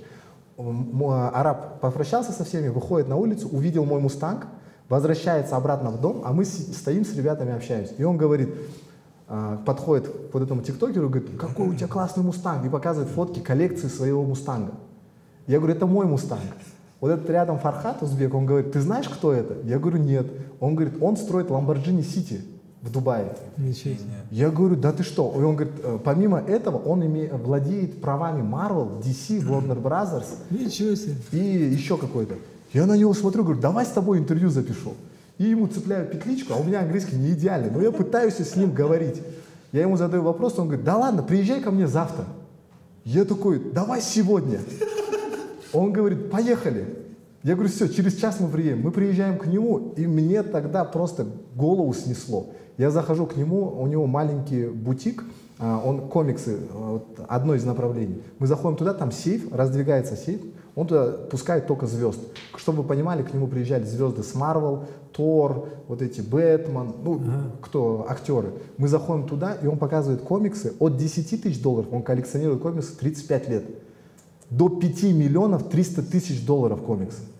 И я сижу вот так, там есть кадр, я вот так сижу и голову что думаю, блин, что происходит, что такое? И он начинает рассказывать о своей жизни. Он говорит, он оказывается потомок в каком-то колене э, пророка, его семья. Его семья на, этот, э, в Дубае живет 600 лет. Его дед, двоюродный брат или троюродный брат Аль-Мактума. И он это все рассказывает. У меня голова просто квадратная, и я с ним сижу, разговариваю, и он, блин, и он говорит мне, follow your dream, просто следуй за мечтой. Нету ограничений, нету рамок. И на тот момент у меня просто голова взорвалась, я понял то, что рамки мы сами себе выставляем, и иногда среда может так сильно влиять на нас, что мы просто не это, неосознанно можем ставить себе маленькие стеклянные потолки. Вот крутая история, крутая история. Так, у вас какие ментальные ограничения? А, по традиции, да? А, ну, ограничения со страхом, вы все знаете, Да, как я его так. преодолела. Сейчас нет его, а, что классно. Это ощущение такой свободы, когда ты можешь делать то, что хочешь, планировать, рисковать. В общем, это классно. А Сейчас, в данное время, у меня есть такой затык, это ограничение развития своего личного бренда. Я всегда думала, зачем это нужно, ходить с Инстаграм, снимать себя, вообще кому нужно меня смотреть, или что я могу там говорить. И вот сейчас я на пути к этому, чтобы от этого избавиться немного и а, начать а, что-то вот в камеру да, говорить или делать. Но самый главный мой закон, вот э, как Улубек сказал, что он везучий, да, у меня а, тоже такое есть иногда ощущение, что я а, то, что я хочу, всегда происходит. Две недели назад у меня появилась мысль, вот бы Маргулан Калиевич позвал меня на подкаст. А я две недели назад чувствую, меня тянет позвать Зарину на подкаст. Блин, вы будьте осторожны со своими желаниями, а? Вы безответственно желаете, а мне исполнять их. А у меня была мысль, когда же Маргулан Калич меня позовет? Я знал, что позовет, но думал, когда же позовет? Нет, честно, я, я тот человек, который не слежу за соцсетями, я не знаю знаменитых людей. Мой муж очень следит за всеми, знает, но я практически не слежу. И я, я очень редко смотрю подкасты, можно сказать, не смотрел, но две недели назад я захотела, и вот результат, да, такой. То есть, да, я поняла, а, вообще, наверное, с момента, как я университет закончила, я поняла одно правило. Я его назвала закон термостата. В чем он заключается? Когда я закончила такой университет, у меня первая зарплата была 70 тысяч тенге. Я на это жила, потом 90 тысяч тенге, 30 тысяч тенге я откладывала на магистратуру, чтобы обучиться, а остальное как-то там что-то делала нормально. И вот я поняла одну вещь, что закон термостата имеет в виду, вот я себе поставила цель, допустим, сначала 150 тысяч хочу, 500 тысяч, там, 10 тысяч долларов и так далее. Ты наращиваешь вот эту планку себе, и человек, а, допустим, если ему скажут, заработай миллион, и он скажет, да ну, как заработать? Что, на что я его потрачу? Это нереально. Он не заработает этот миллион. Uh-huh. А термостат, это имеется в виду переключить свое сознание на новый уровень. То есть, если человек знает, на что он потратит эти деньги, если он знает, а, как их заработать, и если он верит, что он достоин заработать этих денег, то они у него по-любому придут. То есть закон термостата именно в том, чтобы а, переключать периодически свое сознание и свой уровень выше, выше, выше, и тогда Вселенная, она всегда дает то, что мы хотим. Просто вот действительно желать, мечты ставить, цели ставить, и они всегда исполняются. Так. И по сути здесь смысл в том, что люди, которые, может быть, недостаточно зарабатывают, они просто сами себе поставили э, угу. вот эту планку и угу. считают, чтобы, что, чтобы заработать больше, нужно быть там не знаю, мошенником или суперумным или суперкрутым, это невозможно, хотя все возможно. Ну, то есть у тебя в твоем случае э, ограничения были страх, второе, ты по социальным сетям у тебя ограничения, да? да. И третье, это вот планка, передвижение плана. Так. Ну, у меня, наверное, самое главное, мой этот ограничение до сих пор есть, что я плохой управленец. Казалось бы, звучит странно, да, там у меня в сети работает 2000 человек, но я по сей день уверена, что я плохой управленец. То есть я... у тебя синдром самозванца так называемый? Нет, это такой общеизвестный синдром? Ну да, я знаю, но я не думаю, что это синдром самозванца. Но на самом деле, если так взять, у меня там за пять лет уже сегодня сидит третий генеральный директор, да, и все равно получается не так, как я хочу, и человек не видит картину, как мне надо. Но вот именно управлять, если, например, в ресторане начиная с управляющего директора там, до конца, или там сварки лапши вверх, я знаю абсолютно все, я эти все процессы выстраиваю. А здесь у меня как-то не получается. Я двигаюсь по-другому, делаю по-другому, я понимаю, что все не так. И вот в офисе, в бэк-офисе с топами работа идет совершенно по-другому. И у меня все время кажется вот этот вот постоянный затык, я делаю ее не так. Сначала я очень много себя там ругала, обвиняла, там постоянно какие-то были. Сейчас я просто стала принимать все как есть. Или есть момент, может быть, у меня было тоже, даже найма училась, там, наверное, на входе я не тех людей нанимаю, не так выбираю. Мне казалось, вот это еще моя лень, я не люблю там вот эти вот процессы финансов, вот это все остальное, да, я двигаюсь и двигаюсь, я хочу, чтобы сзади там была сильная команда, которая все успевает. Команда, во-первых, не успевает, во-вторых, вот это вот я пыталась все время делегировать, а отдать то, что я плохо знаю. А сейчас я понимаю, что в любом случае нужно погружаться, да, и я должна в себе вот эти управленческие навыки в любом случае постоянно развивать, и чем я сейчас занимаюсь. Но я четко понимаю, мне это настолько не нравится, мне настолько некомфортно, я не могу сидеть целый день на работе. Вот абсолютно mm-hmm. вот это мне сложно дается. Mm-hmm. Я вот пока вот это, вот это не смогла в себе побороть абсолютно. То есть, э, первое, ты не считаешь, что ты хороший управленец. Да. А, второе, ты не хочешь заниматься рутинными делами. Да, да, да. А, третье, что тебе мешает, э, тебе не нравится заниматься вообще базовой операционной. Да? Абсолютно и, и... вот вообще не нравится. Угу. Заур, у тебя?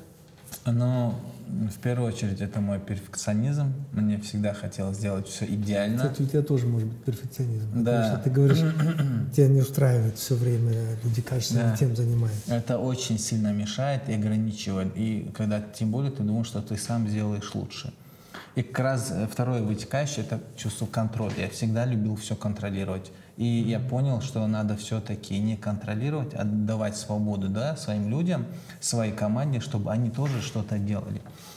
И, конечно же, это окружение, как Лукбек тоже сказал, потому что пока я не был в том окружении, в котором я хочу быть, я реально не, не рос. И даже будучи там в Чечне, потом даже в Москве, даже приезд сюда, вот это желание найти свое окружение, нужное окружение, которое, машалла, вы создали, да, и в котором я сейчас нахожусь, это прям реально дает рост. То есть я сейчас работаю реально над тем, над своим перфекционизмом, как вы говорили, э, эффективное несовершенство. Вот это прям четко вы сказали, что любой продукт, да, ты сам может быть несовершенен, но это не значит, что ты можешь быть неэффективным. Да? Это факт. И также контроль. Я сейчас делегирую, я также, кстати, агентство маркетинга открыл вместе со своей супругой. Сейчас, кстати, Зарину будем раскручивать. И, э, кстати, еще один момент, четвертый пункт, это миссия, отсутствие миссии, да. Вот и когда пока я не нашел свою миссию, я слишком расфокусированно работал в разных областях. Например, когда я приехал сюда, я на- налаживал торговые отношения между Россией и Казахстаном, там автомобили, запчасти, все это. Но меня это не драйвило. Я зарабатывал, не, не драйвило. Но потом в мое, всегда во мне было желание приносить пользу людям. Но я никогда не понимал вот четко, как это делать. Но благодаря, опять-таки, окружению Маргулан Калиевичу, я понял вот э, именно ограничение предпринимателей, то, что мы себя не обесцениваем, недооцениваем, даже возьмем Зарину, свои компетенции, свои возможности. И как раз именно личный бренд на сегодняшний день очень мощный инструмент, и на него нужно смотреть как на инструмент. И понимать, что благодаря нему тоже может вырасти любой эксперт, любой предприниматель. И когда я понял, что многие предприниматели имеют очень большие компетенции, экспертность, и в то же но не спозиционируют себя в социальных сетях, но в то же время я знаю ребят, которые, не имея особых компетенций, очень мощно себя позиционируют и раскрутили, и зарабатывают очень много. Мне захотелось вот какой-то баланс создать, я реально открыл компанию, специально агентство маркетинга, Ну, собрал сразу, команду. не, не от- не отходя от кассы далеко, вот Гульбану тебе пример. А, Она до сих пор себя считает а, не, не, не хорошим, неэффективным а, руководителем, управленцем, но при этом 46 ресторанов, Да, еще да. 10 строит. Вот, пожалуйста, ты даже ее кандидат. спросить, как себя, она может не знает наверное, даже должным образом, как себя позиционировать. Вот этот скачок сделать на новый уровень, выйти предпринимателю очень сложно. Не, я с этим мне все нормально. С Ну. личным брендом, с экспертностью, это я все со всем этим работаю. А вот именно вот как управленец, я считаю, что я... Но много управленец, опять-таки, не обязательно быть прям управленцем. Можно взять управленца, но самому не управлять. Я, например, тоже не люблю операционкой вообще управлять. Я понимаю, как двигать проекты, как развивать, как команду, команду создавать, но сам операционкой я не занимаюсь. Ну, Понимаете? то же самое, абсолютно. Я вышла, я делегировала все, что можно делегировать. Я делала только то, что я могу сделать я, и все, все остальное отдала. Я А, а можно комментарий вот Гульбану а, по вашему вопросу? Говорите, а у вас гендиректор, который делает, но делает не то, что я жду от него, не то, что я хочу. Недавно слушала от, от HR Capital тренинг, и он там говорит, что говорите своим сотрудникам результат труда, который вы от них ждете, потому что вы отдельный человек, он отдельный, и у него могут быть свои мысли о понимании того, что есть хорошо. То есть, что значит э, вести правильно бизнес и достичь успеха. У вас свое видение, но вы можете там, допустим, год, полгода потратить, и если ему, э, получается, не донести, что вы от него ждете, он может пойти по-другому. А по итогу вы скажете, ты не сделал так, как надо. А он скажет, нет, я сделал, это вы э, как бы ставьте задачи, да. То есть м, Интересная вещь, что люди, они не могут, ну, как бы, они все разные, и когда а, он там говорит, что когда человек ставит конкретные измеримые цели, и что является по факту результатом его труда, тогда сотрудники, ну, как бы лучше ориентируются и понимают, что от них У ждут. меня, наверное, немножко отношение к команде такое. Я считаю, что мы сидим на одном корабле, и все должны в одну сторону смотреть. Если у меня а, любой сотрудник, особенно топовый, начинает и корить и ставить мои решения под сомнение, даже самые безумные, то вот как-то получается, Вселенная так распоряжается, что человек это вылетает с командой. Неважно, там, какой бы он компетенции, сильный профессионал бы не был. Вот я считаю, что вот мы должны все смотреть в одну сторону. Если кто-то начал якорить, все, э, бизнес mm-hmm. приостанавливается.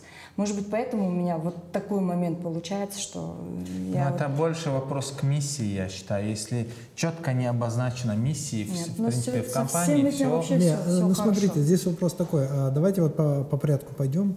Ну, прежде всего, вопрос перфекционизма.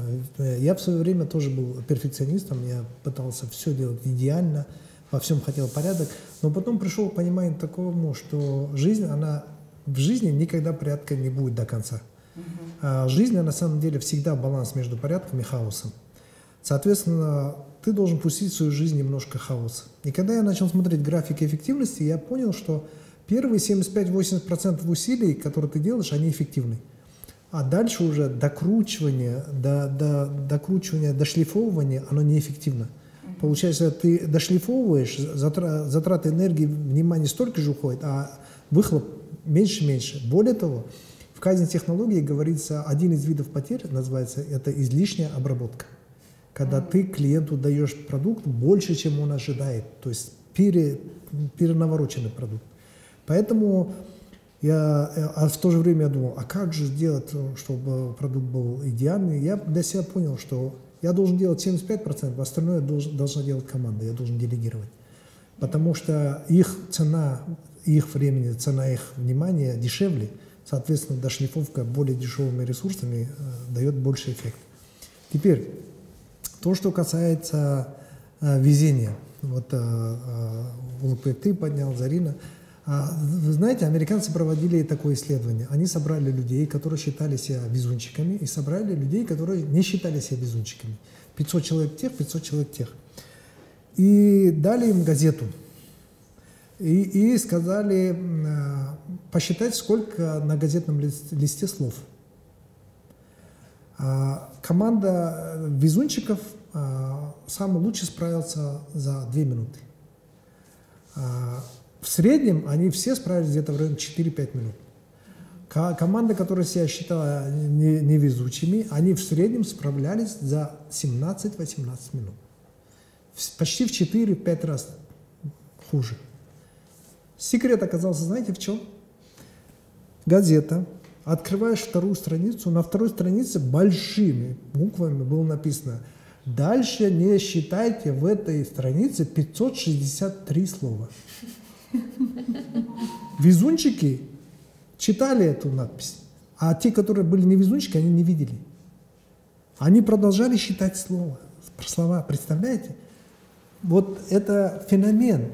Самое интересное, самое интересное, а, из невезунчиков были люди, которые заметили эту надпись, но они не решились пойти.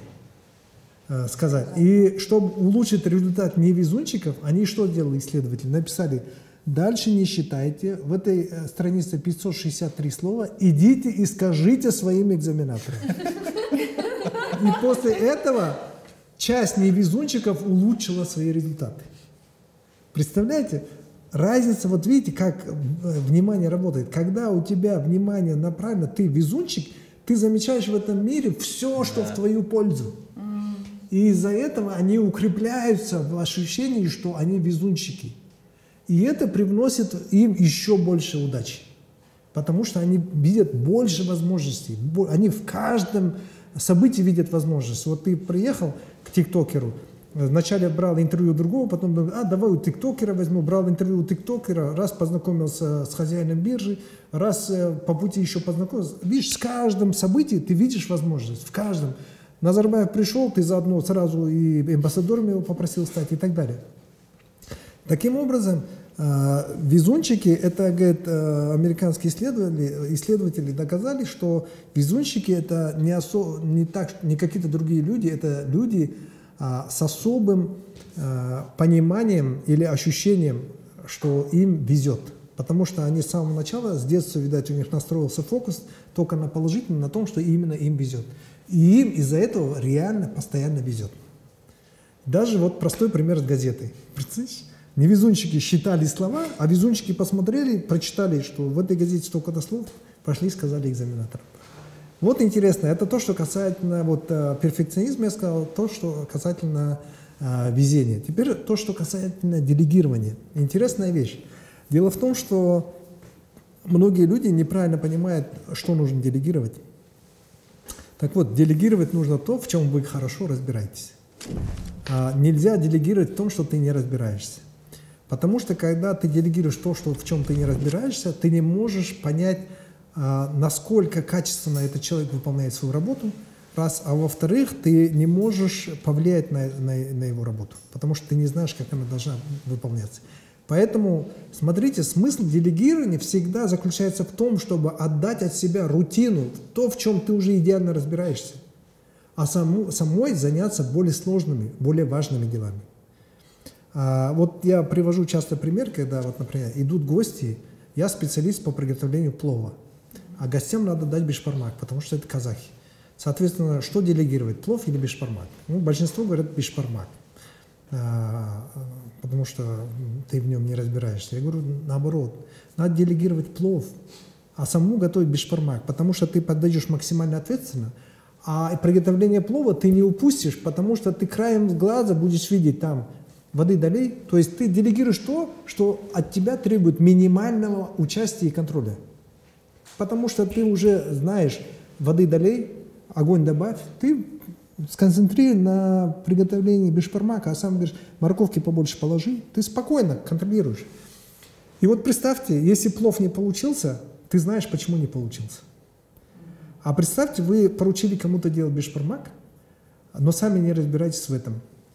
Бешпармак не получился, и исполнитель начинает тебе говорить, тесто было не то, мясо было не то, э, этот, э, огонь был не тот, казан был не тот. Тысяч, тысячу причин, ты не можешь доказать, потому что ты не разбираешься. Поэтому делегировать всегда надо то, в чем ты сам хорошо разбираешься, первое. Второе, что ты можешь легко контролировать, что на контроль чего у тебя требуется меньше всего внимания. Вот именно то и делегировать. А основное, важное, э, ты должен заниматься всегда важными делами. Представьте, что в жизни это как такой экзамен. Ты вот сдал это уже на отлично. Дальше ты должен отделегировать, начать заниматься другим предметом. И таким образом ты растешь. И вот мы сегодня уже, э, в принципе, э, посмотрели и обсудили все темы. Э, ну, и эта тема, на самом деле, предпринимательское мышление и быть предпринимателем такая огромная, большая тема, но надо на чем-то все равно останавливаться – а, поэтому, я думаю, нам уже пора закругляться с этой темой. Я хочу напомнить нашим телезрителям или зрителям YouTube нашего канала, что сейчас Гемба подкаст уже доступен на всех подкаст-площадках. Если вы привыкли слушать э, нас э, в аудиоформате, то, пожалуйста, любой аудиоподкастная платформа, площадка, там, подкаст в iTunes или в, в этом Play Market, ну, любая площадка, мы там есть. И этот Гембо подкаст будет там тоже э, присутствовать, поэтому если вы, э, вам нравится больше слушать, а не видеть, смотреть картинку, если вы это делаете во время бега, спорта и так далее, и так далее, пожалуйста, подключайтесь к нам. Гембо подкаст сейчас доступен везде.